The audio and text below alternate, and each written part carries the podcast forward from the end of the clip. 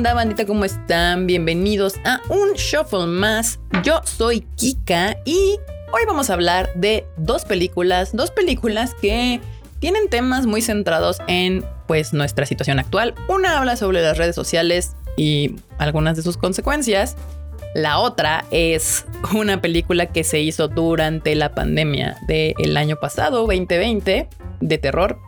Y vamos a hablar de una serie mexicana que tuve que ver y la verdad es que sí me entretuvo la semana pasada. Además de algunas noticias rapidísimas que sucedieron esta semanilla, así que pues vamos a empezar. Y bueno, vamos a empezar con las noticias rápidas, que solo les voy a dar dos. Una es que al parecer la industria de Hollywood ya está reviviendo, despertando, así de no estaba muerto, solo estaba dormido y ya nos están empezando a liberar trailers con la intención o creyendo que próximamente los cines ya se van a empezar a abrir. Uno de ellos fue Disney. Disney sacó su tráiler de la película Cruella. Ya ven que Disney ha sacado películas o tiene la idea de sacar películas de estos villanos. La primera que lo hizo fue con Maléfica. La película hizo dos, de hecho, Maléfica 1, Maléfica 2 con Angelina Jolie. La verdad es que ninguna de las dos me gusta. Son películas eh, bastante de medio tamaño, mediocres diría yo en el guion. Y no me gusta que pues Maléfica siendo uno de los grandes villanos de Disney me lo hicieran bueno. La verdad espero que no le hagan lo mismo a Cruella. Por el tráiler se puede ver que no, que realmente es como el origen de este villano. Tengo unos conflictos porque uh, si ustedes vieron 101 Dálmatas, que es donde Cruella es el villano, pues prácticamente la mujer lo que quería era desollar cachorritos dálmata para hacerse un abrigo, cosa que es intolerable para mí en la realidad. Entonces no sé cómo yo podría empatizar con alguien así. Pero si nos vamos a la cuestión artística, la verdad es que la película y todo el trabajo de fotografía y de vestuario y de todo se ve espectacular. Emma Stone lo hace muy bien o lo que se puede ver en el tráiler se ve bastante atractivo y pues yo la neta sí tengo ganas de verla, solo me queda este conflicto de cómo le van a hacer con esto de que sea medio psicópata, asesina de cachorros, que pues me cuesta mucho trabajo esa parte.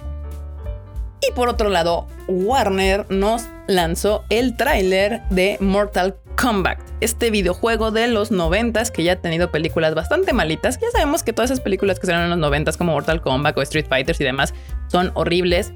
Pero esta yo le tenía esperanzas porque justamente su productor es James Wan, uno de mis directores modernos favoritos porque yo lo amo desde que hizo Saw.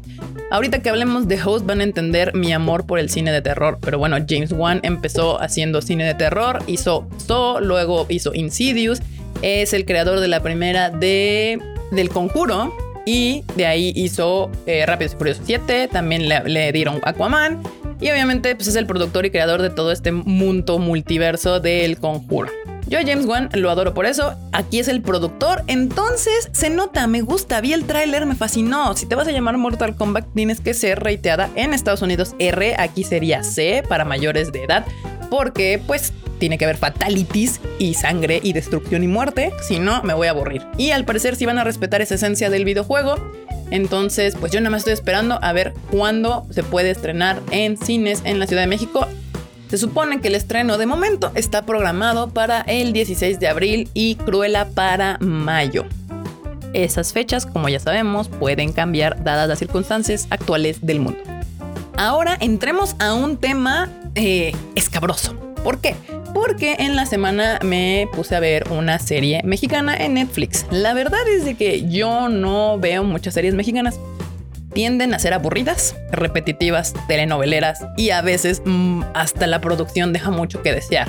Ejemplo perfecto la de Madre solo hay dos donde sale Ludwika Paleta. Pésima, pésima serie, aburrida, pretenciosa y demás. Pero teníamos visitas aquí en la casa que querían ver algo que no fueran cosas coreanas, así que tuve que poner Monarca. Y de una vez les voy diciendo que si quieren ver algo para entretenerse con su mamá, con su papá, con su abuelita, esta serie puede ser esa serie, está entretenida. La serie prácticamente se trata de una familia multimillonaria, rica, poderosa, en cuestión monetaria y política. Tienen tres empresas o tres áreas de la empresa. Una tequilera, que es la que da el nombre, tienen una constructora que los mete en muchos problemas con políticos y tienen unos hoteles.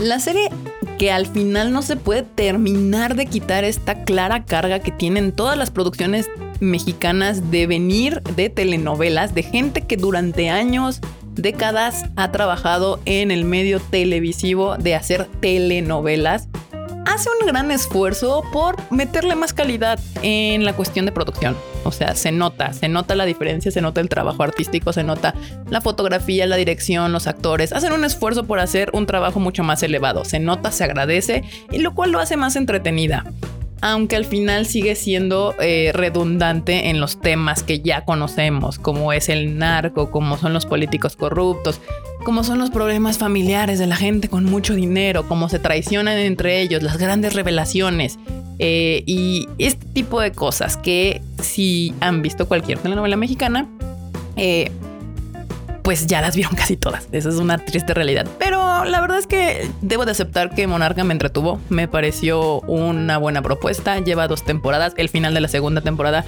no me gustó en nada. Algo que no puedo tolerar yo en una serie. Sobre todo es, es difícil que esto pase en una película, pero en una serie es que un personaje te lo hagan avanzar y crecer y por el puro gusto de que de, de seguir avanzando la historia, me lo vuelvan a regresar al punto uno. Literal, me, siento engañada y siento que perdí dos temporadas de mi vida porque pues prácticamente me regresaron al día uno, capítulo uno de la, de la misma serie. Entonces es lo único que no me gustó, pero, pero si usted está buscando algo que ver con su mamá o con su abuelita, esta es una gran serie que le, va a hacer que se la pasen bastante bien.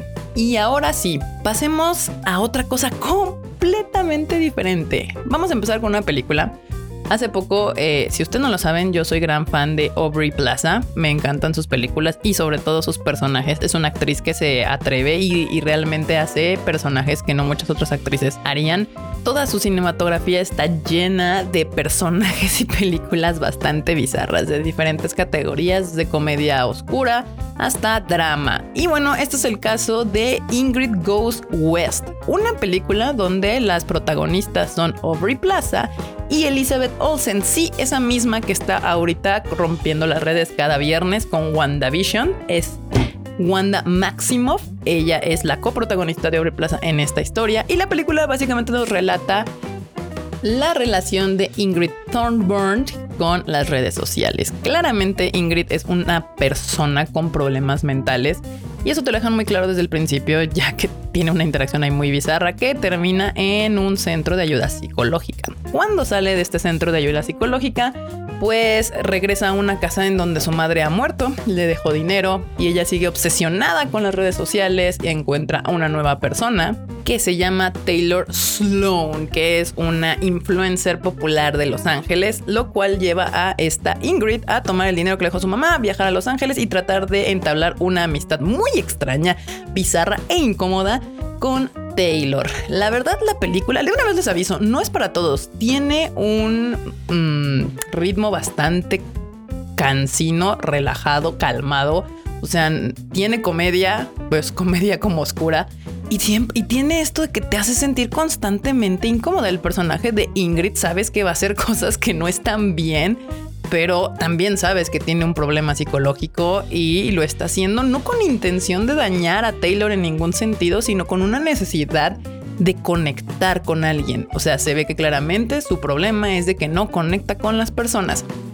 La película tiene mucho mensaje en cuestión del abuso en las redes sociales, cómo mentimos siempre en las redes sociales, cómo pretendemos ser otras personas en las redes sociales, no importa si eres Ingrid o si eres Taylor.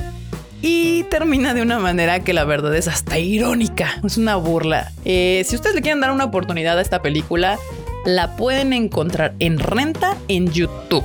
Ahí fue donde yo la pude ver, por si le quieren dar una oportunidad a Aubrey Plaza y Elizabeth Olsen con esta película, que si no me equivoco es del 2019, no, 2017, pero tuvo ahí como una cuestión de prensa en el 19. Eh, y en español se llama Ingrid cambia de rumbo. Algo que hay que notar es que la película realmente está sostenida por las actuaciones de ambas, de Aubrey Plaza como Ingrid y de Elizabeth Olsen como Taylor. Eh, la verdad es que pues ellas dos se llevan la película, lo hacen muy bien y hay que darle una oportunidad. Busquen más la filmografía de ambas. Este, Elizabeth Olsen no solamente ha hecho MCU movies, ha hecho bastantes. Y Aubrey Plaza tiene una gran carrera en el cine independiente. Así que, pues dense una oportunidad de conocer cosas nuevas. Ahora, hablando de cine independiente, vamos a hablar ahora de una película que se grabó y se produjo completamente durante la pandemia en el 2020. El director de esta película es Rob Savage, si no me equivoco. Literalmente él creó este concepto durante la pandemia. Yo supongo que estaba aburrido y hizo un corto donde jugaba con una videollamada con sus compañeros y pues iba al ático, escuchaba ruidos y resulta que sí se encontraba con un ente misterioso demoníaco. Sube este video a las redes sociales y se vuelve viral, lo cual le da una idea de hacer un feature film, una, película completa con este tema. No es tan original dado que ya tenemos unas películas como las de Facebook de Unfriended, que también son ya videollamadas, son películas de terror con videollamadas. El formato es muy similar. Lo que se le aplaude e, en este intento son dos cosas.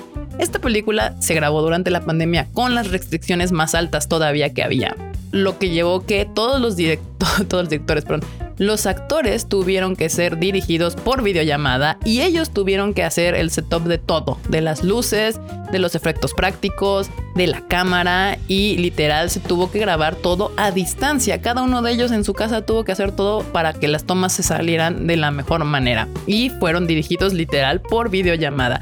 Lo cual de entrada a mí me parece ya fascinante. La película es corta, dura 55 minutos, que tiene que ver mucho que es una llamada con Zoom gratuito y el hecho de que las llamadas por Zoom se cortan a, a cierto tiempo, no puede ser llamadas infinitas, tiene algo que ver con la trama de la historia. Así como se los conté, prácticamente la película trata de un grupo de chicas que se juntan durante la pandemia en una videollamada por Zoom y quieren hacer, no sé por qué se les ocurre esta idea loca de hacer una sesión espiritista, hablar con los espíritus y pues hacer preguntas y demás. Son guiadas por una señora chamán o algo. Y todo sale mal. La verdad es que resulta que todo sale pésimamente mal. Obviamente, eh, pues sí, es un demonio el que llega como si fuera cualquier película de, las, de una Ouija o de una posesión y demás llega un demonio y hace de las suyas. La película agarra el ritmo rapidísimo. Es un gran acierto que esta película no se tome sus horas y demás. Porque al ser una videollamada se puede hacer muy lento y que me traten de hacer un setup de personajes, shalala. No, aquí entramos directamente a lo que venimos, que es a asustarnos. Y tal cual, no se tarda nada y delibera bien. Lo que me pareció genial y es donde me encanta el cine de horror es cómo puedes sacar sustos con nada.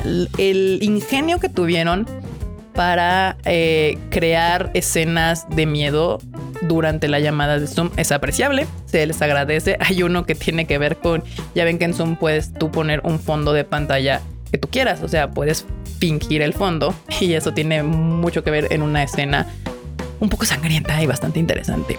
Se les recomiendo mucho. La película dura 55 minutos nada más. No, casi casi es un capítulo largo de The Mandalorian, tal cual y se la van a pasar bien. Si lo que quieren es asustarse un ratillo, es una gran película, es una gran opción. Está aquí en Netflix, la están promocionando como original de Netflix, pero de hecho, quien la contrató primero o para quien fue producida originalmente es una plataforma que existe en Estados Unidos que se llama Shredder, que es exclusivamente de cine de horror. El año pasado llegó ahí primero y ya supongo que ya después de haber cumplido con su exclusiva en esa plataforma, se la han de haber vendido a Netflix para que llegara a otros territorios. Como les comentaba al principio, a mí me encanta el cine de horror. De ahí es de donde salió James Wan, este director que ahorita ya le están dando películas de gran presupuesto. Su primer película es So, una obra maestra del cine de horror. Y estoy hablando de la 1. Ya sé que So terminó teniendo una pésima fama en todo el mundo por la 5, la 6, la 7, la 40, bla, bla. Vean la 1. La 1 es una gran película. Fuera de que sea cine de horror, bla, bla, es una gran película. Está bien construida, bien grabada, bien actuada, todo. Es una gran película. Otro director que fue descubierto por hacer un corto de cine de terror es Andrés Moschetti. Él es el que, si usted no lo sabe, hizo las dos películas de It y ahorita es el director asignado para la próxima película de The Flash, así como James Wan le dieron Aquaman. Este director fue descubierto porque subió un corto llamado Mama al internet. Quien lo descubrió, Guillermo del Toro. Guillermo del Toro vio el corto, le gustó y le pagó la creación de la película Mama. Y de ahí empezó su carrera en esto del cine. Y actualmente, pues ya como les había comentado, va a ser The Flash. Otro caso muy similar es el de David Sandberg. Él creó un corto llamado Lights Out. Búsquenlo en YouTube, les va a gustar. Está bastante chido, pero es el corto porque obviamente después de que este corto se volvió viral en las redes sociales, James Wan y sus productores lo buscaron para crear la versión Future Film, la versión larga de la historia. A la película le fue bastante bien y de ahí fue que James Wan lo contrató como el director de Annabelle Creation, que es una mucho mejor película que Annabelle, la primera que es horrible. Y después dirigió Shazam, como pueden ver, el cine de horror es esta puerta de entrada para directores talentosos. La verdad es que el cine de horror requiere de ser bastante inteligente en el uso de tus recursos. Te permite crear historias sin necesidad de grandes presupuestos que pueden atrapar a un gran público. Si a ustedes no les gusta mucho el cine de horror, lo puedo entender. Hay mucha gente que no quiere ir al cine a asustarse, pero a mí me fascina que se pueden hacer grandes películas con tres pesos, además de como en estos tres casos, ser el brinco y la oportunidad para hacer una carrera como director en Hollywood. Y bueno, bandita, ¿qué les parecieron las recomendaciones visuales de la semana? La verdad es de que ahora sí hay un poco de todo. Y ya para cerrar este shuffle, hoy les voy a recomendar uno de mis grupos favoritos, nada nuevo, con bastante carrera, pero que igual y tal vez, tal vez, la casualidad que no lo conozcan.